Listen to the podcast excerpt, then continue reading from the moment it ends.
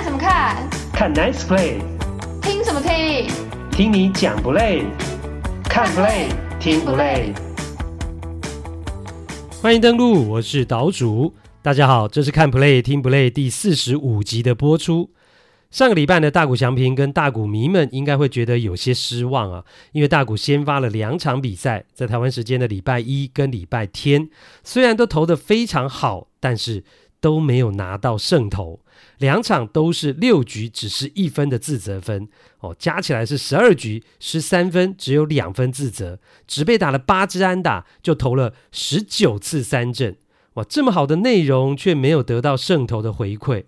当然，这十二局当中呢，天使只给他四分火力支援是一大关键。此外，牛棚还砸锅了其中的一场，因此呢，大谷又是只能做白工啊，或是要记得啊，下次自己先发的时候呢，自己还要多打几分才行啊，真的是难为他了。不过呢，其实对大谷而言呢，现在也不必再用一两场的胜投来证明自己了啦。他在大联盟已经是万人迷啊，不只是天使球迷、日本球迷、亚洲球迷喜欢他。只要天使跟哪一支球队对战呢、就会又听到媒体报道，哎，对手的谁谁谁呀，啊、也是大谷球迷啊。像是最近碰到的几支球队都是这样啊，碰到了红袜，就发生红袜总教练呢，Alex Cora 跑去跟大谷要签名球。哇，这种事情呢，其实在大联盟是非常少发生的。那原来呢，是我们的台湾球员啊，在红袜小联盟的刘志荣要大谷签名球啊，结果呢，哇，大联盟总教练 Alex Cora 就去帮他要啊，哎，这个刘志荣的面子也是蛮大的。那另外就是上礼拜碰到了两支球队啊，碰到了双城，那双城的游击手 Correa 在面对大谷投球的时候呢，打了一支两分呃一分打点的二垒安打，就说呢啊，回去要被老婆骂了。因为呢，他老婆是大谷的球迷。那另外碰到马林鱼的时候呢，马林鱼的总教练呢，Skip Schumaker 就说呢，大谷是 GOAT，呃，G O A T 啊，史上最伟大的球员哦。说呢，他的儿子也是大谷球迷。所以啦，诸如此类的事情啊，最近这一两年啊，真的是不断的发生。那只是啦，今年的天使队战绩还是不怎么样啊，要打进季后赛的几率，目前看起来是不高。那到了七月底的交易大限之前，大股会被送走吗？会被交易出去吗？当然是很难讲了。不过你如果你问我的话，我是觉得天使不会交易它哦，天使队呢会把它留到最后哦，把它使用到最后。毕竟呢，它是票房的吸引力实在太强了，它是吸票机啊。天使呢能够多赚一场是一场。甚至呢，最近天使队就还传出来哦，今年接下来考虑哦，要呃重新回到五人的先发轮值，也就是呢，大谷要从投一休六，或是投一休五，要变成投一休四，那这就会增加他上场先发的频率嘛。那这样听起来不就是希望大谷多上场投球吗？啊，感觉上呃就是有一种呢要把它剩余价值呢榨干的味道。只是这样的安排，大谷能够接受吗？啊，到了交易大限之后，如果天使没有机会进季后赛，他还留下来的话，他能够接受吗？哦，那他还会有赢球的渴望吗？如果天使呃没有进季后赛的机会的时候，那另外就是说，会有球队提出让天使队心动、没有办法拒绝的优异条件来交易大谷吗？啊，我想这些呢都会是今年呢大家非常有兴趣知道的答案。这一集要讨论的比赛期间是二零二三年的五月二十二号到二十八号，天使队举办台湾日，乐天女孩 Lamy Girls 远渡重洋到美国洛杉矶跟大谷祥平相见欢，却发生了意外插曲。台湾电视台的女记者跨越权限向大谷提问，引发风波。不但天使公关人员不高兴，大联盟的亚洲记者也议论纷纷。岛主有深入剖析。有新的全垒打王冒出头来了，大都会队的重炮北极熊阿朗索已经二十发全垒打，本季有机会上看六十轰，甚至挑战法官去年创下的纪录。只是阿朗索的个性直率，容易激动啊，最近还惹出了在电视上说脏话的争议啊，到底怎么回事呢？洋基五月止跌回升，原来他们最强的是牛棚，不过打线还是有隐忧，问题在哪里嘞？光芒一枝独秀，今年体质大蜕变，最会轰全垒打，也最会盗垒，别队怎么追得上啦？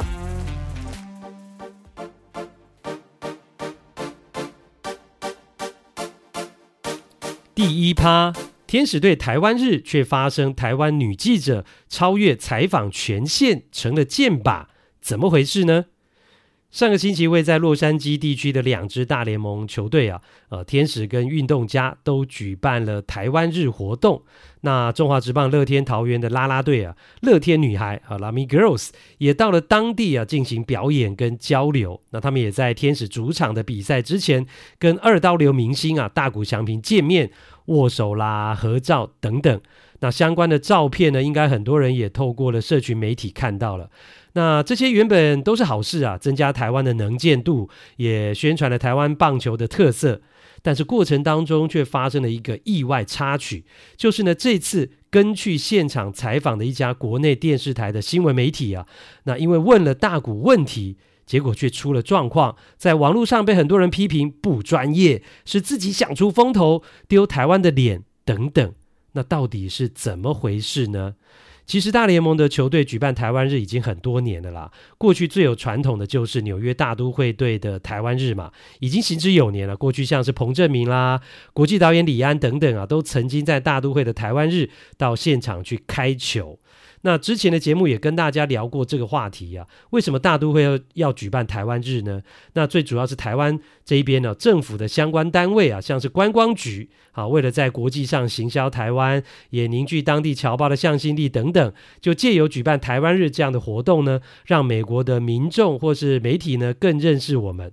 那所以基本上呢，呃，虽然是大都会呃主办，但其实是由台湾这一边，不管是政府单位或是民间单位呢，出钱出预算给大都会，然后在球季当中挑一天来举办这个台湾日。所以台湾这一边出钱的单位就会挑选或是安排台湾的名人或是跟棒球相关的人士呢，到现场去看球。那像是这一次哦，在天使主场的台湾日开球的贵宾就有四个人哦。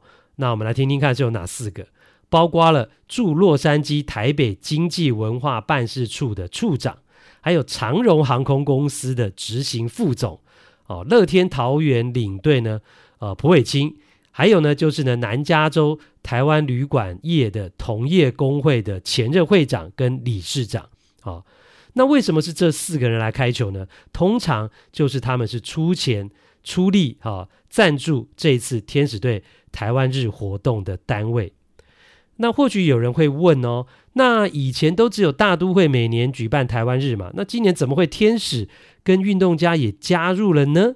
哦，那我个人的猜测，可能因为今年是选举年，好，要选总统了，所以就扩大啊，在美国的大联盟呢举办台湾日的活动，从一场一口气增加到了三场，让宣传的效果更大。那这个是我个人的猜测啦，至于正不正确，其实我也不知道啊。如果我们的听友当中有人知道真正的原因呢，也欢迎来告诉岛主。好，那回到正题，所以今年天使队的台湾日会这么受到瞩目哦，当然就是因为他们拥有大谷翔平啊，这个现在最红，可以说是当红的炸子鸡啊，这样的一个球员，再加上台湾也是领导品牌的乐天女孩去了美国啊，啦啦队的领导品牌嘛，所以。呃，当然有一定的新闻性。那台湾这边呢，也有一家电视台跟去美国采访。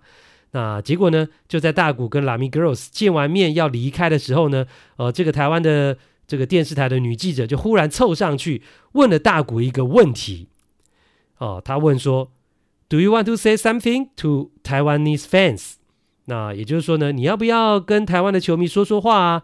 啊！只见大谷呢一脸茫然，没有表情，他他也没有回答。然后呢，他看了一眼旁边天使队的公关人员之后呢，就开门离开了。哦，然后就听到呢，呃，天使队的这一个公关就对着台湾的这个女记者说呢，呃，Do you know you are not supposed to be here？也就是说呢，你知道你根本就不应该出现在这一边呢，而且一连说了两次哦。哦，意思就是说，呃，你不可以在这边呢问问题、采访大谷的。其实呢，这是因为大联盟的球队哦，对于媒体记者采访的权限跟区域是有不同的规定的，是很严谨的。如果你是专门跑大联盟新闻的记者，跟只是偶尔来采访的记者，那权限当然会不一样。如果你是专门在跑的记者，那你就会有专属的记者证哦，它上面都会有规定，呃，你的权限。那这个专门在跑的记者，他的期限呢？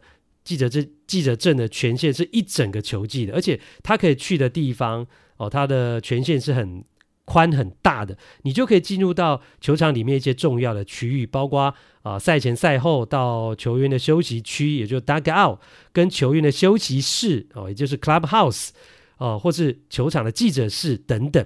那还有球场大部分的区域呢是都可以去的。那在过去呢，我个人也曾经到美国去采访跟转播，呃，一共有三次。那时候包括呃王建民啦、郭泓志啦、胡金龙、曹锦辉、陈庸基、高国辉、尼福德，那个时候都还在美国打球的时候呢，呃，我都到美国去采访过他们。那因为当时啊，我们的电视台呢是大联盟的转播单位，那等于是有付权利金给大联盟的这个电视台，跟大联盟等于是合作伙伴。所以呢，呃，有一年春训的时候呢，我去洋基在佛罗里达的春训基地采访的时候呢，他们给我的证件哦，权限是很大的。我们可以在赛前或是赛后进到球员休息室里面，也就是 clubhouse 里面呢，去跟球员聊天跟访谈。那因为呢，我们是电视台嘛，呃，我们的访问呢是需要画面的，跟平面媒体啊、啊、呃、报纸媒体不太一样。他们只要问到球员有讲，他们就可以写。我们是必须要有。呃，开摄影机、开麦克风来做这个访问的，所以我们经常也会是必须要利用进入到休息室，把球员约出来，在休息室的外面来来采访。有时候也需要呃，透过球队的公关来约访等等。那讲到在球员休息室里面呢，啊、因为打完球啦，或是练完球之后呢，球员都会进入到这个 clubhouse 里面的浴室呢去洗澡，所以呢，你就可以看到很多球员呢、啊，经常都是打着赤膊，或甚至是全身没穿衣服，只包着一条浴巾呢，就在那边走来走去。那我印象很深刻的是呢，当时就看到洋基队的 Johnny Damon，哦，他身上的肌肉真的是非常的壮啊，因为呢，球员平时在呃，电视上啦出现的时候，或是比赛的时候，都是穿着球衣嘛，身体是包起来的，真的看不太出来。有时候甚至你还会觉得说，诶，他其实是瘦瘦，但并不是这样哈。真正看到本人，或是他身上没穿上衣的时候，就会发现大联盟的球员真的每个身体都非常的强壮，非常的结实，肌肉都好大。好。那如果你只是一般的媒体，跟大联盟没有什么特定的关系，只是偶尔才去采访，或是呢，呃，针对特定的球员跟特殊的活动才来采访的时候呢，那大联盟的球队发给你的记者证就不会给你太多的权限，甚至呢，时间都会很短，呃，只有一天的期限或是几天的期限而已，哦、看你的需要，在申请的时候呢，球队是有这些权限的裁量权的，然后呢，呃，你。可能呢是不能够进入球员休息区跟休息室的，呃，或者是呢你不能够随便麦克风、摄影机打开抓了球员就访问的。所以这一次哦，天使队的台湾日随行的这一个国内电视台的这个记者，他们就是这样。虽然他有申请证件，但是根据我的了解，他的权限是只有在赛前进到球场去拍摄 Lamy Girls 的表演哦，在赛前。啊、哦，所以呢，他在球场活动的区域跟时间是有受到限制的。所以，其实 Lamy Girls 跟大谷翔平见面的那个场合，国内这家电视台是没有采访权限，是不能够进去的。那不能进去，为什么会出现那一段问问题的画面嘞？那在新闻上啦，在 YT 上有很多人都看到了啊。哦，这就厉害了，因为呢。这个是女记者自己混进去的，她趁大家不注意的时候呢，偷跑进去的。那为什么一开始没有被发现呢？啊、这是因为呢，她没有带摄影记者进去。摄影记者通常呢都会拿着一个大台的摄影机嘛，目标比较大，很容易被发现。但是呢，呃，文字记者比较容易被忽略。所以呢，这个女记者她是文字记者嘛，进去之后呢，就自己用手机来拍摄。就在大谷要离开的时候，忽然朝着大谷发问说：“Do you want to say something to Taiwanese fans？” 那你要不要对台湾球迷说说话啊？那这个突袭让大谷跟天使的公关啊，这个公关呢是个女生呢，叫 Grace，两个人都吓了一跳，因为对大谷而言，他就是过来跟 Lamy Girls 见个面、握个手、拍拍照，然后他就要离开了，根本没有要接受媒体采访或是提问的安排，而且看到的是一个拿着手机在拍的人，所以他当然就没有回答，还看了一眼天使的公关呢，这个 Grace，然后就走了。所以呢，天使的公关 Grace 也才会不高兴的对这个台湾的女记者说：“You are not supposed to be here。”你不应该进来这边的，你是不能够进来的。结果你不但偷偷进来，还在大家面前用手机录影、突袭发问。我个人是觉得啊，这真的是蛮大胆的，而且完全无视球场的采访规则，甚至无视天使队就在现场的公关人员。当然，这样的行为已经是完全踩到天使队的红线了。因此呢，这个电视台的女记者就当场被拔证了，就是她的采访证呢被天使队给没收了、取消了。哇，这真的是蛮难看的。不仅如此啊，天使队的公关还跟这个记者说，他录的这段访问、这录的这段影片呢是不能够播出的，因为这是违反球场采访规则拍摄到的嘛。那如果他可以播，那其他的在呃天使队的这个。各国的记者，不管是美国的也好，亚洲的记者也好，啊，日本的记者也好，大家就会觉得说，那为什么台湾记者可以进去采访啊，我们不行啊？他有拍到，我们没有拍到，所以呢，呃，天使的公关就跟这个台湾的女记者说呢，呃，你不可以使用刚刚啊拍摄到了这一段影片。但是呢，这个女记者并没有把这个状况回报给公司，回报给她所属的电视台，还是把这段影片就剪进了。新闻里面还是播了，那这一段影片呢，不但在电视上面播，也放到了 YT 上面播，也看得到。所以天使队这边呢，看到之后就更生气了，就写 mail 写 email 呢给这家电视台，质问为什么会这样呢？结果电视台才知道有这样的事情哦，那也只好呢赶快跟天使这边道歉。因为呢，这个女记者根本没有回报在美国发生的事情，所以电视台是在完全不知情的情况之下呢，把这一段违规拍摄，而且天使队已经告知不能够使用的画面给播出去了。因此，天使队这边呢就告知这家电视台说：“好吧，既然如此，他们就决定要封杀这个女记者，永远不会再发采访证给她了。意思就是说呢，叫这家电视台以后不要再派这个人来了啦。”哦。那整个事情演变成这样，我觉得是蛮难看的。就因为一个记者的行为，那我真的是不知道他是无知呢，还是想要表现呢，还是想要出风头呢？这样恣意违反采访规则，甚至是一个记者呢基本的职业道德。不过啊，我相信他所属的电视台知道之后，应该会做出相关的惩处。那这件事情发生之后呢，在国内也有很多人知道了。那当然，刚刚我讲的内幕，很多人可能并不是那么样的一个清楚。那但是大家知道这件事情大概的一个经过，那就有很多人在 PTT 上觉得哇，真的是丢脸丢到国外去了。那或是有人觉得呢，这个女记者是想要出风头啊，破坏了大联盟球场的采访规矩等等。那不止如此啊，这件事呢，呃，在天使队采访的日本媒体、亚洲媒体。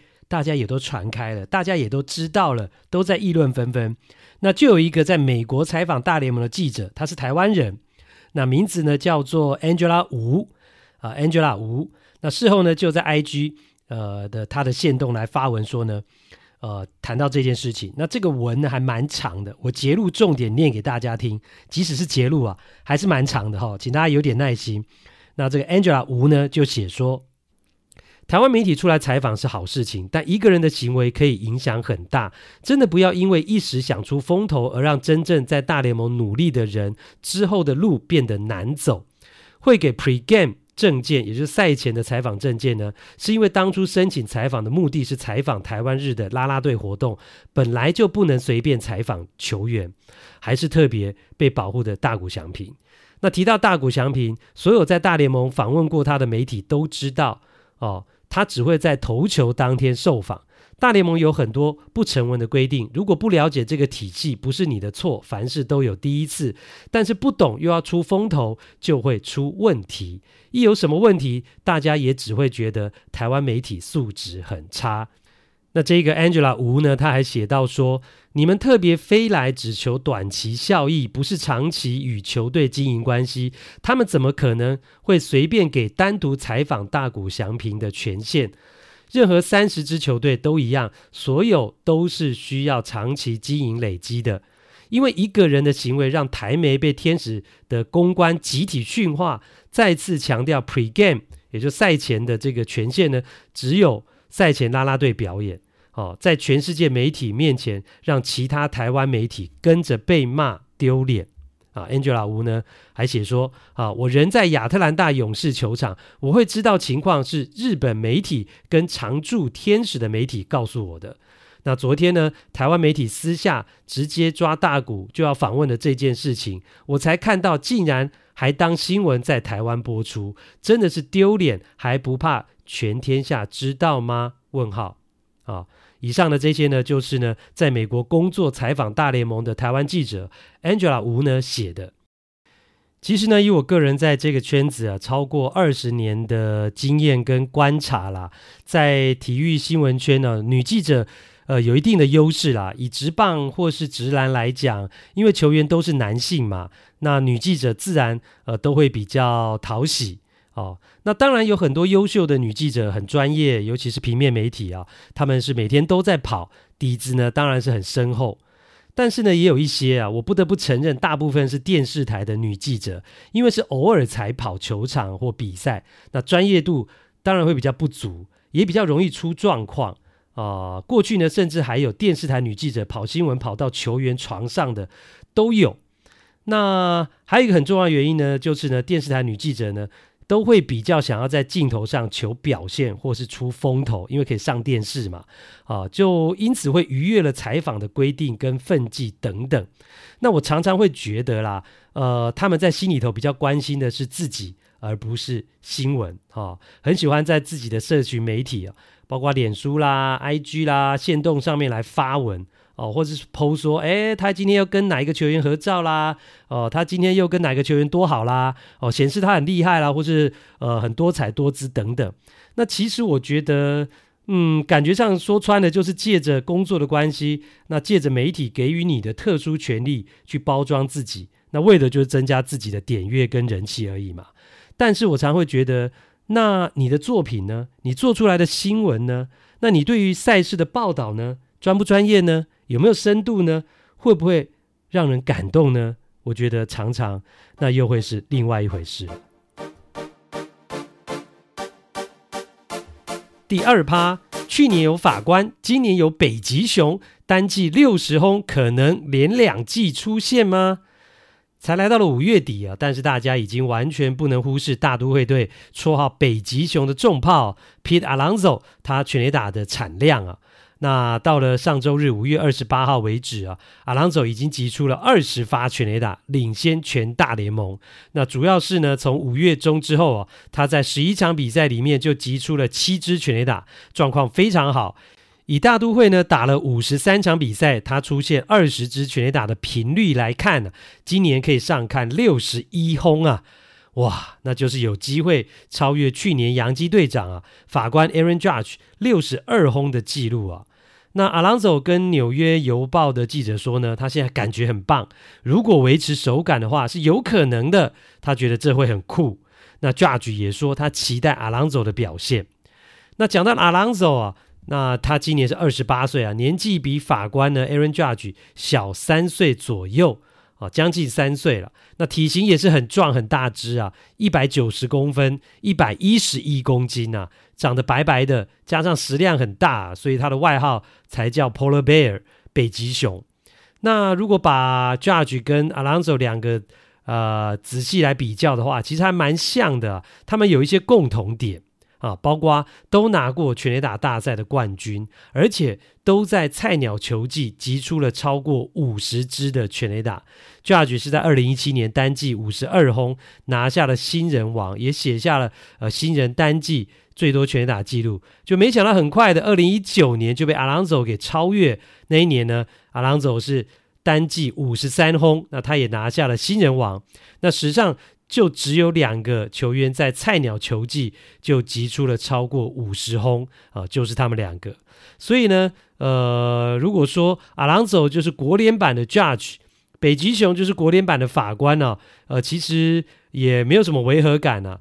所以呢，去年呢，法官以单季六十二轰打破了 Roger Maris 的记录，成为真正干净的全垒打王之后，那今年有 Alonso 来挑战单季六十轰，甚至打破他的记录，好像也不奇怪啊，好像也觉得，诶，是蛮理所当然的。那这两个人虽然有一些共同的能力跟记录，而且都在纽约的豪门球队打球，但其实他们也有不一样的地方，尤其是在个性上面，哇，真的是南辕北辙，完全不一样。法官呢，他是比较沉稳啊，懂得低调，我甚至觉得他是比较闷骚的呃那种个性。那北极熊就完全不一样哦，他的个性是比较外向，而且说话直来直往，情绪容易激动的一个人。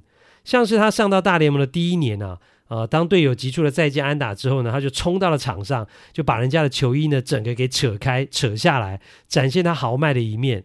哦，那之后呢，呃，那一年，诶，换他自己，阿朗佐自己有一场比赛，他也。帮助球队拿下了再见胜利，他就选到了一个再见保送，让大都会赢球。那这次呢，就换队友把他的衣服给扯掉，而且这次呢，不止穿在外面的球衣扯掉，连里面的内衣都扯掉。所以呢，他是整个上半身都变成打赤膊，就这样，他就没穿衣服哦，光着上半身，呃，接受赛后的访问。他也成为了大联盟电视网 MLB Network 当时呢开台十年以来啊第一个。打着赤膊呢，接受赛后电视访问的球员。那另外呢，就是阿朗佐，他也会在场上队友有好表现的时候呢，他会抓着休息区的这个栏杆啊，整个人下半身靠上去，不断的晃动啊，激烈的做出这种上下前后晃动的动作。那这个呢，动作呢，在今年的比赛，大家应该呃有注意的话，是很常看到。那也是因为他这种个性啊，今年就引发了争议了。啊，甚至呢成了被媒体挞伐的对象啊？怎么回事呢？前面提到了，他从五月中之后一度有十一场比赛当中就轰出了七支全垒打嘛。那其中有一场呢是五月十九号对光芒的那一场比赛，阿朗佐在十局下半延长赛两分落后的情况之下，轰出了再见三分炮。好，再见三分全垒打。那这样的赢球方式，加上击败的是大联盟战绩最好的球队，当然很高兴啊，情绪也特别激动。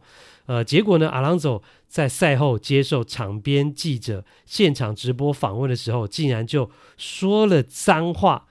那我们的节目呢，因为也会有小朋友收听啊，所以我尽量都不说脏话。但这边为了呈现原文跟中文翻译啊。我们就呃原汁原味的来呈现啊！如果你现在身边有小朋友，不想给他们听到的话，哎，麻烦把小朋友的耳朵给遮起来。哦，那阿朗佐在赛后场边访访访问的时候说什么呢？他就对着看台上的球迷说：“Let's fucking go, Mets！” 哦，翻成中文的话就是呢，他妈的大都会加油啦，或是干大都会加油啊！哦那这这样的说法呢，这样的说话当然是非常的不雅，所以就引发了许多纽约媒体跟网友的批评跟挞伐。那有媒体就觉得这是给了在电视机前面的小孩子糟糕的示范，因为他是职棒球员嘛，呃，是很多人的偶像，他应该更要注意自己的言行举止。那有一家纽约的广播电视呃广播电台啊，哈，呃，WFAN Sports Radio 就说。老兄，你已经不是大学生了，你是纽约大都会的球员呢，怎么像个任性的职业选手呢？那这件事情呢，让阿朗佐的名声跟形象，呃，也受到蛮大的伤害。而且后来《纽约时报》去问他的时候，他也没有要道歉的意思哦。其实我觉得阿朗佐只要说啊，我因为打了三再见三分炮，当时情绪太激动了，所以口无遮拦说了脏话，我很抱歉啊。做了错误的示范等等，我觉得这件事情就可以结束了。结果他不是哦，他媒体去问他的时候，他没有要道歉。阿朗佐说：“我说了就说了，我不会收回的。”哇，结果他还这样讲，那事情就更没完没了。因为他是在纽约打球啊，这种事情是更会被放大，呃，会更严重的。而且呢，我觉得在这个事情当中最尴尬的就是大都会的总教练了，Buck Showalter。他一向对媒体的发言的用词啊，还有应答啦、应对进退都相当的严谨。那这是在纽约当总教练必备的公关能力嘛？但是他下面的球员却说了这样的话啊，说了脏话，而且还不认错啊，不道歉，那这让总教练呢，修总是非常难做人。他当然不认同阿朗佐说脏话的这件事情，呃，也承认呢，让他非常的困扰。但是呢，嘴巴长在球员的身上，他也只能私底下去道德劝说。那希望这样的事情呢，不要再发生了。但是呢，阿朗佐会不会改，没有人知道。那只是呢，经过这件事情之后，在美国的社群媒体上，很多网友都把阿朗佐的全垒打叫做 “fuck bomb” 啊，“fuck bomb”，“fuck” 大家知道意思啊，“bomb” 就是炸弹嘛。那中文应该怎么翻？我觉得有点难啦。哦，反正大家懂那个意思啊。所以呢，就是这就是阿朗佐跟法官一样，非常会打全垒打。那今年也有机会朝着六十轰来迈进，但是他的个性跟行事作风和 Judge 完全不一样，甚至会产生争议的一个人。那这样的球员，这样的个性，在接近纪录的时候，如果他有机会了，会不会呃，因为他的个性影响到他的表现，或成为他表现的绊脚石呢？打落他？打乱他破纪录的机会呢？我觉得这是有意思的地方，也是值得大家未来继续可以观察的地方。第三趴，法官没上班，杨基就等着被对手翻。上个星期呢，杨基虽然一度吞了一个三连败啊。呃，两场输精英，一场输教室，那感觉呢，五月狂猛的气势呢冷却了下来。但整体而言呢，五月份的战绩啊，洋基还是相当的不错。原本开季的前三十场只有十五胜十五败，在分区呢排名垫底。但是呢，从五月三号开始到五月二十八号，二十四场比赛拿下了十六胜八败的战绩啊，非常好。那排名也升到了分区的第三名，超越蓝鸟跟红袜。那当然很重要原因就是呢，法官 Aaron Judge 的归队啊，洋基的呃整个进攻火力就是不一样。那他的全垒打的破坏力非常强大，在上一集的节目当中呢，我们也有提到，只是呢，洋基现在的进攻啊，呃，太依赖法官了。如果他的状况掉下来，或是没有出现全垒打，或是对手宁愿保送他、闪躲他的话呢，洋基经常就会输球了，或是得分呢会变得很困难，因为。没有其他的球员能够跳出来展现足够的破坏力或是杀伤力，像是呢上个礼拜的三连败就是这样。即使礼拜天止败的那一场，杨基在正规的九局也只得到了两分哦，两分而已，是靠投手群守住啊，尤其是牛棚，然后才在十局下半靠着难得有表现的 IKF，打出了滚地球的再见安打，才惊险的以三比二获胜。所以上个礼拜这最后的四场比赛，呃，会打得这么辛苦，就是因为法官没有表现嘛。他十三个打数只有两支安打，没有打点，所以杨基真的就得分很困难。那这就是杨基呢，呃，今年的隐忧啊，现在所面临到的一个问题，太依赖法官一个人的棒子了。除了他之外啊，杨基现在的打线呢，真的会让大家觉得老的老，小的小，弱的弱。那几个资深有经验的球员，其实又比去年老了一岁。呃，像是拿过打击王的机器啊，DJ LeMahieu，他今年的打击率还不到两成六啊。那资历浅的，或者是本来就没有什么打击实力的，呃，也都只能够偶尔有表现。那其实打线的主力哦，洋基队打线的主力现在也只有两个在伤兵名单呐、啊，一个就是 Giancarlo Stanton。那另外一个就是这两年没什么表现，但薪水很高的呃，Josh Donaldson，所以洋基基本上也只差呃怪力男这个棒子而已啊。那即使他回来，能够提升洋基的火力到什么样的程度，我觉得大概也不会有翻天覆地的改变。那到我们录音时间为止，洋基虽然全垒打的产量还是很不错，在美联是排名第二名，但是整体的打击率偏低。在大联盟，他们的打击率呢是中后段班的，所以呢，呃，整个状况这样下来，平均每场的得分呢，洋基只有四点五分，在三十支球队当中只排在第十五名左右，刚好在中间，跟过去洋基队经常是那种最会得分球队的这种印象啊，哦，是有很大的差别。那洋基今年靠什么啊？其实呢，主要还是要靠投手，那更精确的来讲是牛棚。洋基投手的自责分率哦，呃，目前是三点七二，大联盟的第七名，还不错。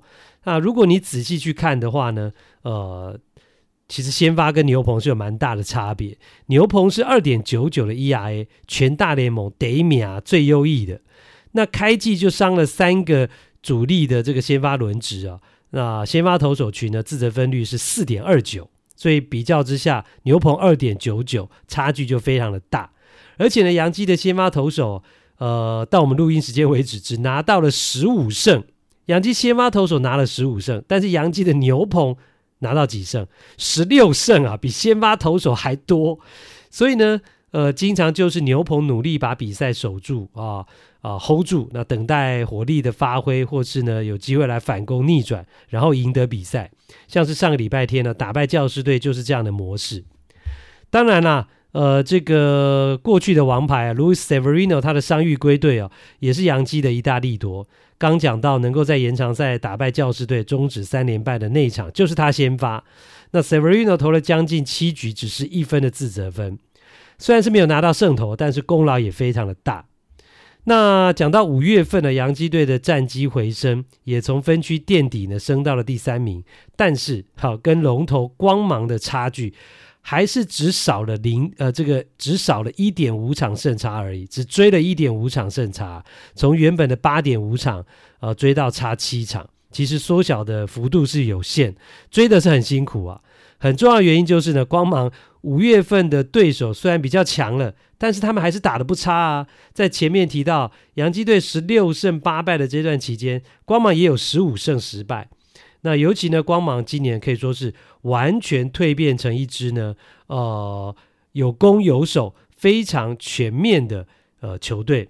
投手本来他们就强了，那今年还加入了有长打、有全垒打，甚至还有速度。到我们录音时间为止啊，光芒团队的全垒打刚好是一百支，大联盟的第一名。第二名的亚特兰大勇士才八十六支，跟他有一段差距。那美联第二的洋基七十九支，也差了光芒有二十一支啊。那更何况其他的球队。然后呢，光芒的团队打击率两成七一，呃，也跟游骑兵是并列大联盟第一名。除了棒子强啊，呃，光芒呢今年还有速度的破坏力。哦，上礼拜有一场对蓝鸟的比赛，单场就跑了七次盗垒成功，没有任何失败啊！跑了七次，呃，七次全部成功。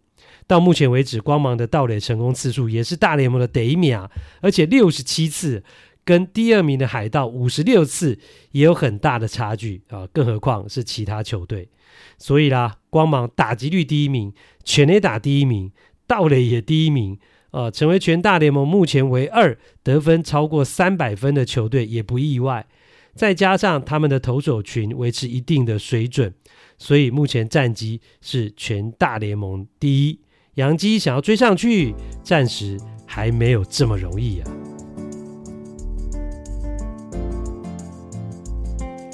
这个星期呢，我们日本职棒时间呢还是暂停一次啊，因为日职特派员郭小哈去日本广岛。采访这个 G7 回来之后呢，就确诊了，哈哈，所以呢，呃，就要请他再多休息一个礼拜啊。那下个星期没有意外的话呢，在下一集呢，应该他就可以出现了。那节目的最后还是要请大家帮忙啦。如果你喜欢本节目，希望我们能够长久的制作下去，欢迎有钱出钱，有力出力，可以抖内赞助，或是到我们节目在 YouTube 的平台去按订阅。只要呢订阅的人数达到一定的量，我们就可以开启盈利模式啊，让我们辛苦的团队人员可以得到一点回报。那节目呢也可以有资源呢长期的制作下去啊，啊，拜托大家帮忙啦，也欢迎你呢能够呼朋引伴呐、找更多人呢一起来共襄盛举。这一集的看 play 听 play 就进行到这边，欢迎大家留言表达你的看法，还有按订阅以及五星评价。感谢您的收听，下次再会。